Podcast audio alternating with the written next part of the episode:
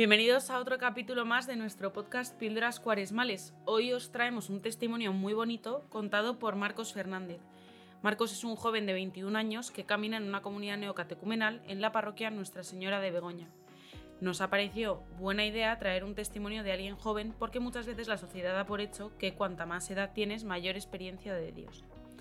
Que en cierto modo es verdad, pero uno no elige el rumbo de su vida y mucho menos de su historia, y Marcos es un ejemplo de ello.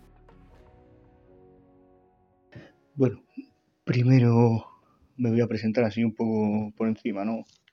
Eh, soy Marcos, tengo 21 años y bueno, estoy acabando ahora una ingeniería de software con Data Science IA en, aquí en la Politécnica de Madrid. Eh, soy el mayor de cinco hermanos y, bueno, pues os voy a contar un poco mi vida y, y dónde he visto a Dios en ella, ¿no? Entonces, bueno, así para empezar por el principio, ¿no? Eh, yo nada, nací en una familia bastante normal, somos todos bastante normales, clase media normal y corriente, o sea, lo más simple que pueda haber. Y cuando tenía 10 años, sí, 10 años, eh, nos mudamos a, a Colmenar Viejo, un pueblo, ay, perdido un poco de la mano de Dios en las afueras de Madrid. Y claro, me cambié de colegio y todas esas cosas, ¿no?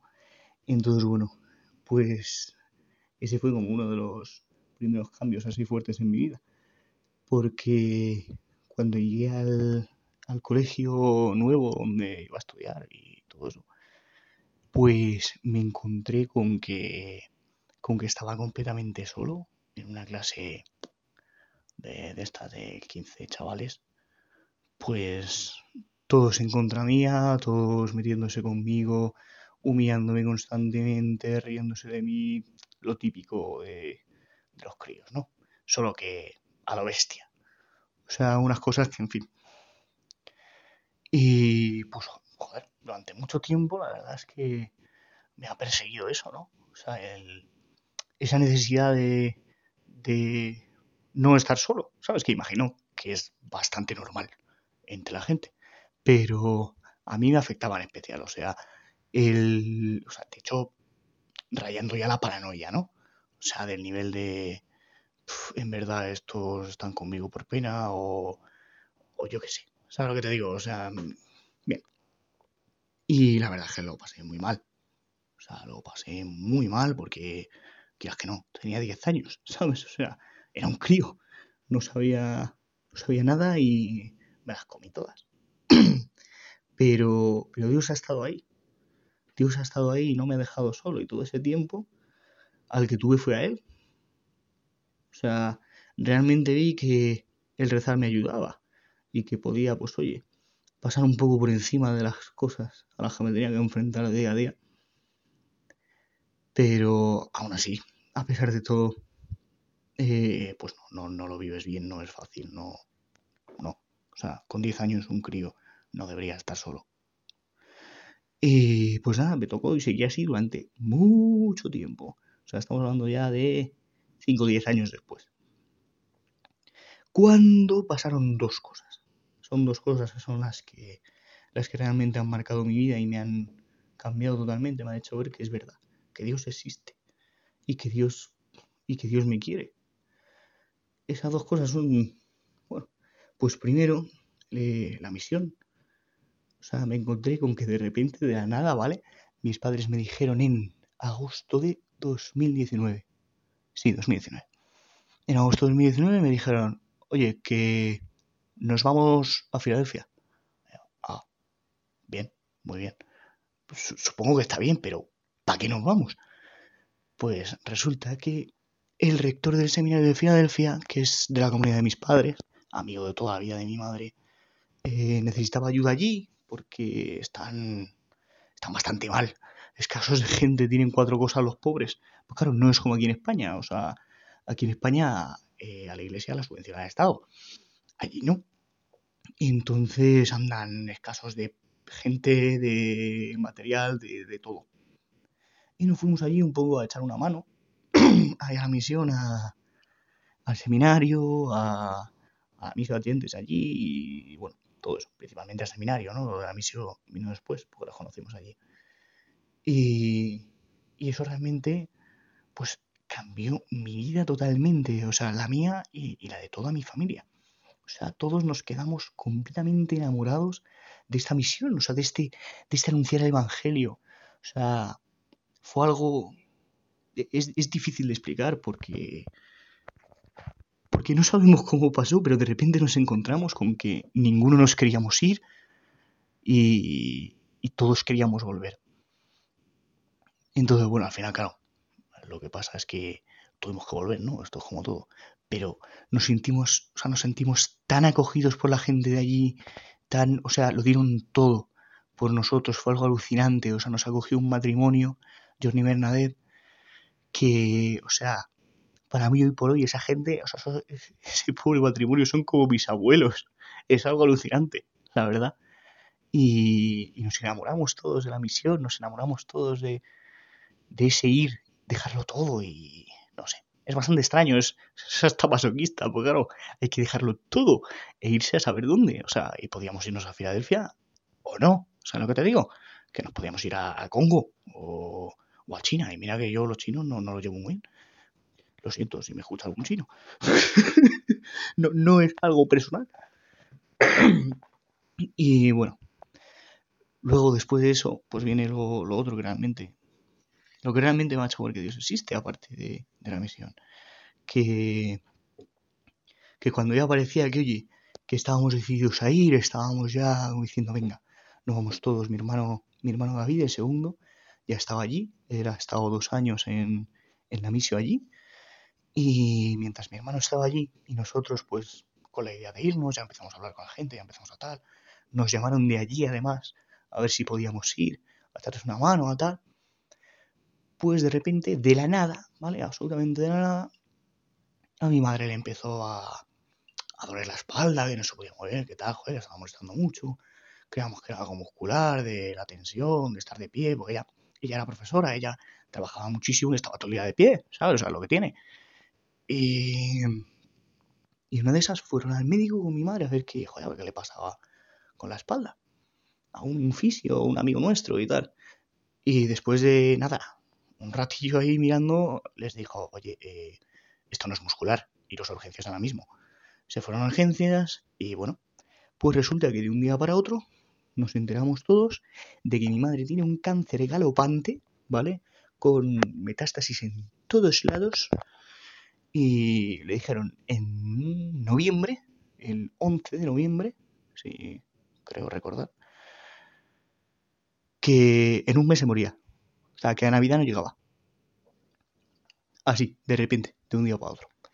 Claro, quieras que no, soy el mayor de mis hermanos. O sea, mi hermana, la más pequeña, tiene 10 años. ¿Sabes? O sea, esto es algo que, dices, bueno, que con 21 años, pues mal está, ¿no? O sea, dices, joder, se muera tu madre así de repente, pues. ¡Uf! ¡Qué palo! Pero claro, piensas en mi hermana, 10 años, 6 añitos que tenía. Bueno, 9 años tenía entonces. Y, y, es duro. Es muy duro. Porque dices, joder, ¿por qué ahora? Es, es, muy pronto. O sea, yo mismo hablando con ella, ya, ya mi madre enferma. Un día que le, pregunta a mi madre, mamá, ¿tú te vas a morir? Y mi madre dice, pues hombre, hija, algún día tendré que hacerlo. Ninguno nos quedamos aquí para siempre. Y yo no sé ni qué le iba a decir, que simplemente abrí la boca para decir algo y me cortó antes de hablar y me dice, tú calla, tú no puedes decir nada. Dice, que tú tienes 20 años, pero yo tengo 9. Y digo, la niña. o sea, y pues fue un tiempo complicado, ¿no? O sea, porque encima entre todas estas cosas de ahora del, del coronavirus y del tal, pues, pues no podíamos hacer nada. O sea, estaba todo como súper restringido, súper tal, ir al hospital con ella era súper difícil ir a tal. Y... Pero aún así, oye, salimos adelante y seguimos ahí. Y estuvimos con ella, la pobre, que, que no se podía mover, cada vez iba peor, se iba marchitando. Pero luego, fíjate, la dijeron que... que no llegaba Navidad.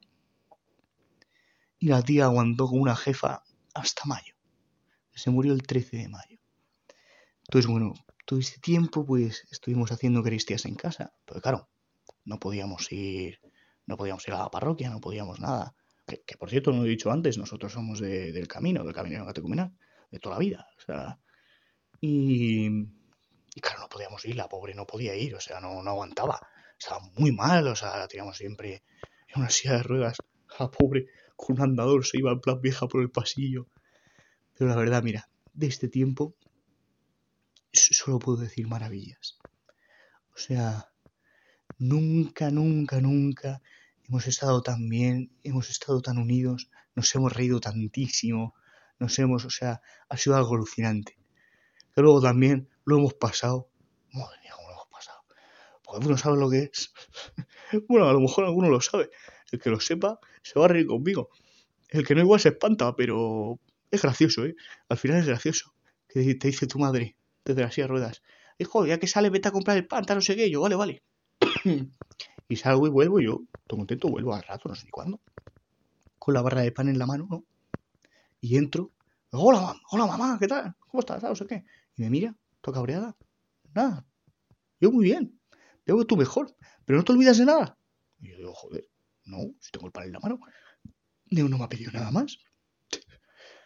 Y, y se tira la mujer 10 minutos echándome la bronca porque no he traído el pan. Y yo con el pan en la mano. ¿Sabes? Claro, hombre, estando así de mal, pues estaba de morfina hasta arriba, de tal, de cual. Entonces no se daba cuenta la pobre mujer. Y me echa la bronca. Y yo, mamá, ¿puedo...?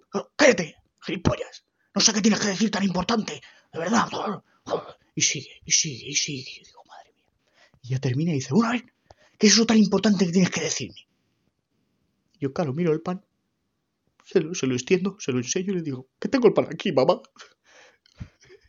Había veces que se descojonaba la mujer, se reía. Decía, ay, joder, pues dímelo antes, de verdad, claro. Pero otras veces, pues la pobre se, echaba a llorar. Se echaba a llorar y me abrazaba, me decía, hijo, perdóname. Que ya no me di cuenta, que, que no veo las cosas, que no me entero, que no tal. Y la mujer ha sufrido. Ay, lo que ha sufrido la pobre mujer. Pero, pero en ese sufrimiento estaba la vida. Estaba la vida y Dios estaba ahí. Porque, pues claro, lo pasamos muy mal, es lo que tiene. O sea, yo de hecho, eh, ahora mismo no sé ni qué hora es, es muy tarde. Eh, pero llevo desde entonces que soy incapaz de dormir. O sea, me tengo que acostar a unas horas que son realmente indecentes. Porque, porque no duermo. O sea, no, no. Yo todos los días me acostaba a las tantas y me levantaba me levantaba pronto por la mañana, como a las 8 por ahí, para levantarla a ella y darle el desayuno. Y claro, ese ir todos los días a verla por la mañana, al final te estás encontrando con la muerte cara a cara. Porque, porque tu madre se está muriendo y no puedes hacer nada. No hay nada que puedas hacer. Porque eres humano y no llegas. O sea, no puedes. ¿Qué, puedo hacer yo? Un simple informático con algo así. No puedo hacer nada. Pero la muerte no es algo terrible, no es algo horroroso y grotesco que debemos evitar y que debemos... La muerte es algo bueno, si no, no existiría, es tontería. Porque Dios todo lo hace bien y hace las cosas por algo. Y la muerte está ahí para darle un sentido a la vida. ¿Vale? Porque esto cito textualmente a mi madre, ¿vale?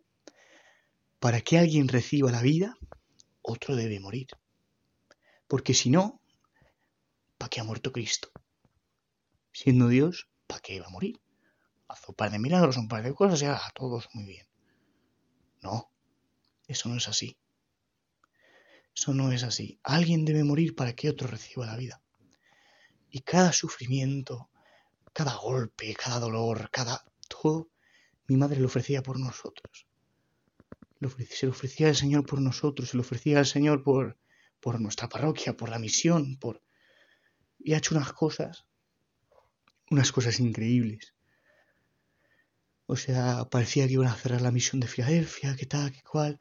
Y a la media hora de morirse mi madre, sin haberle dicho nosotros nada a nadie, nos llamó el responsable de allí, que nada, que el obispo había dicho que sí, que adelante con la misión, que les ayudaba, que tal, que el seminario adelante, que lo iban a cerrar, que tal. Pues adelante, todo adelante. Y tantas cosas, tantas maravillas que ha hecho con nosotros. O sea, mis hermanos, mi hermana María, que tiene 10 años, tiene 10 años la niña. De vez en cuando, pues echa de menos a su mamá, pues como es normal. Pero ella no está triste porque su madre haya muerto. No lo está. Porque ella no echa de menos a su madre. Ella sabe que su madre está con ella. Siempre, en todo momento. Y ahora más que nunca. Porque ahora puede estar siempre encima de nosotros. A veces da un poco de mal rollo, ¿no? Porque eso que dices, joder, he dicho una cosa fea, verás cómo me caiga un rayo. Pero. Pero siempre está ahí. Siempre está ahí con nosotros y de verdad la podemos ver, la podemos sentir, está con nosotros. O sea, mi padre, el pobre, está más solo que la una. Claro, tiene 53 años. Mi madre tenía 50 y... Bueno, 51 cuando murió. No llegó a los 52. Y... Ah, no. Sí, tenía 52. No cumplió 53, perdón. Claro, imagínate. Con 53 años llevas casado 20 años y de repente se muere tu mujer. Con 5 hijos. Pues claro, pues el pobre, pues hay veces... Pues hay veces que sí, que, es que humanamente pues te sientes solo. Y dices, joder. Pero no, tampoco tampoco, porque eh, yo tengo cinco hermanos que, que, no llegaron a nacer. Y mi madre siempre les pedía a mis hermanos, ¿no? Que estuviesen con nosotros, con cada uno de nosotros.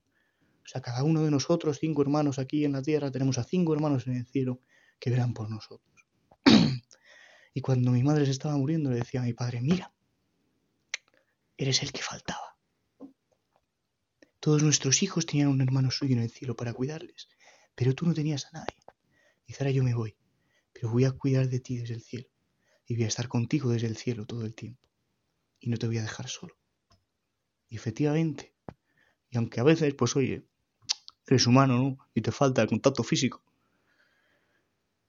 A pesar de eso, mi padre no está solo. Y si tú le preguntas, te va a decir, pues bueno, pues a veces dice, joder, es bastante triste el estar después de cenar yo aquí solo viendo la tele, como un idiota, pero, pero te va a decir que su mujer está a su lado, porque está con él, porque realmente Dios existe y en este tiempo ha hecho maravillas con nosotros. Porque es verdad, porque en una familia de cinco hermanos, en la que el mayor tiene 20 y la pequeña tiene 9, no es normal que ocurra algo así. O sea, no es normal que llegue, que se muera mi madre en casa, con nosotros. Con nosotros estábamos todos alrededor de su cama. Que sí, hombre, lloras, joder, lloras, coño, como es normal, porque se está muriendo tu madre, se acaba de morir. Pero dentro, dentro no estás triste. Porque ves que todo ha valido la pena. Que todo este sufrimiento ha valido la pena. Porque la ves en la cama muerta muerta, está fría, muerta. Pero la ves que está como acurrucada, tumbada y con una sonrisa. Como diciendo, ya he hecho todo lo que podía hacer por mis hijos y por mi marido. Me voy en paz. Y el Señor la lleva. Y el Señor se la lleva el día de la Asunción. O sea, es algo... el día de la Ascensión, perdón. O de la Asunción. no me acuerdo. Soy un desastre. Porque... Porque esto es verdad. Porque es verdad, porque Dios se la ha llevado con él. Porque está en el cielo ahora velando por nosotros. Y eso ha sido lo que realmente nos ha hecho ver en mi familia, en mi casa, a mí, que Dios existe. Y ahora, pues bueno, estamos pendientes a ver si nos conseguimos ir a la misión, anunciar el Evangelio, ya sea Filadelfia o ya sea donde Dios nos mande o donde se nos necesite. Así que nada, yo ya lo voy a dejar, que ya llevo un buen rato hablando espero que hoy que Dios vaya delante de todos y que esto os pueda ayudar. Así que ánimo, no temáis, que de verdad Dios existe, os quiere y está con vosotros. Acabamos de escuchar a Marcos Fernández. Le agradecemos que nos haya dedicado este ratito y por haber compartido con nosotros su experiencia.